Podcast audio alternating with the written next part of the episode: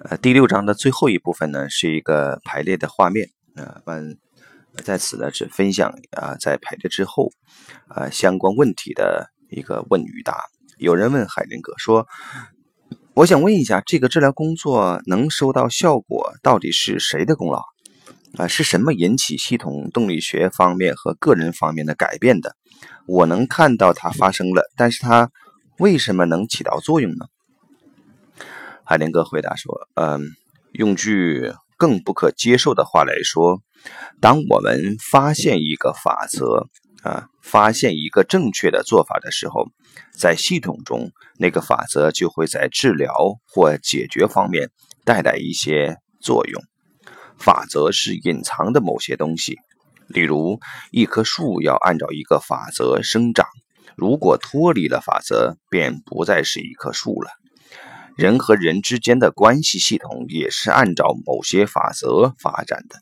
人的生命和人的关系的真正法则包含并隐藏在生活的现象中，我们常常不能立即发现它们。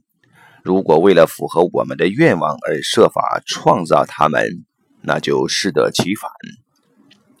我发现一个法则要经历一个过程，就是目光内敛，同时不期盼，也不担心任何结果，保持俯览整个大局。当我用这种方法完全集中精神的时候，我就和我称之为伟大灵魂的东西联系上。它是一个奥秘，而且有一股力量往外涌出。当我和那力量接触的时候，我便能明白那些架构是在帮助人们还是阻碍人们。你可能在浅表的层面里认识到这些法则，也可能在较深的层面里认识到它们。然而，把它们应用在工作中，那然后就把它们应用在工作中。如果有人发现一个法则并告诉你，那么你就可以聪明地把它用到工作。虽然你并不是亲自直接在工作中认识这个法则的，但是你可以把别人告诉你的知识当成技术来运用。如果我想在某一方面达到相当的深度，就必须心无杂念，凝神入静。当我心无旁骛、凝神入静的时候，我就和某些有治疗作用却无法解释的东西联系在一起。我可以从人们的身上看到它的影响，从其他人的反应里，我立即看得出来是不是真正的和他联系在一起。我说的是引发了他内心的变化，还是仅仅引起了好好奇、反对或疑问？你就会知道是否和那个法则联系在一起。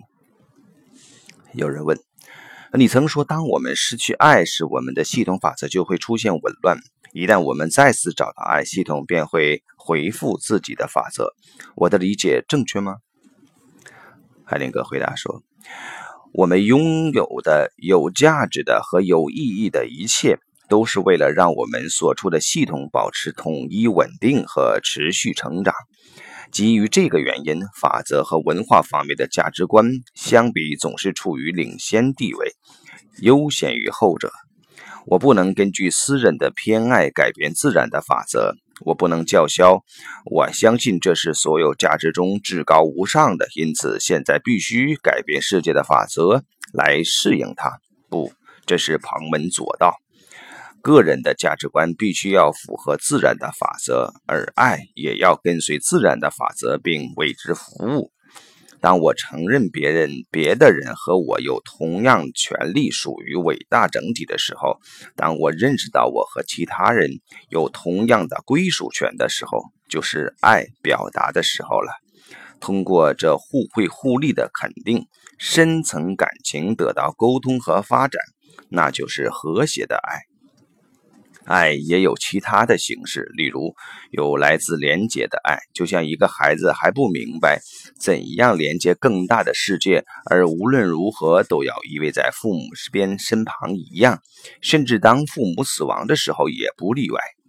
动力的源泉就是我将跟随你死亡，或我死都要和你在一起。无论如何，这一动力会给家庭系统造成伤害。让家庭的其他成员产生追随死者的某个的某人的念头，而不是想和活着的人一起生活。但是，当一个孩子认识到他想追随死去的那些亲人仍然活着，并在自己的心中占有一席之地，那么即使这些亲人已经死去，他们的归属权仍会得到肯定。而孩子也就能够既保全了爱，同时又拥有完整的成员资格和权利。孩子可以对他的父母说：“我还要再生活一段时间，请祝福我。”这是小爱和大爱之间的区别。好，这章就到这里。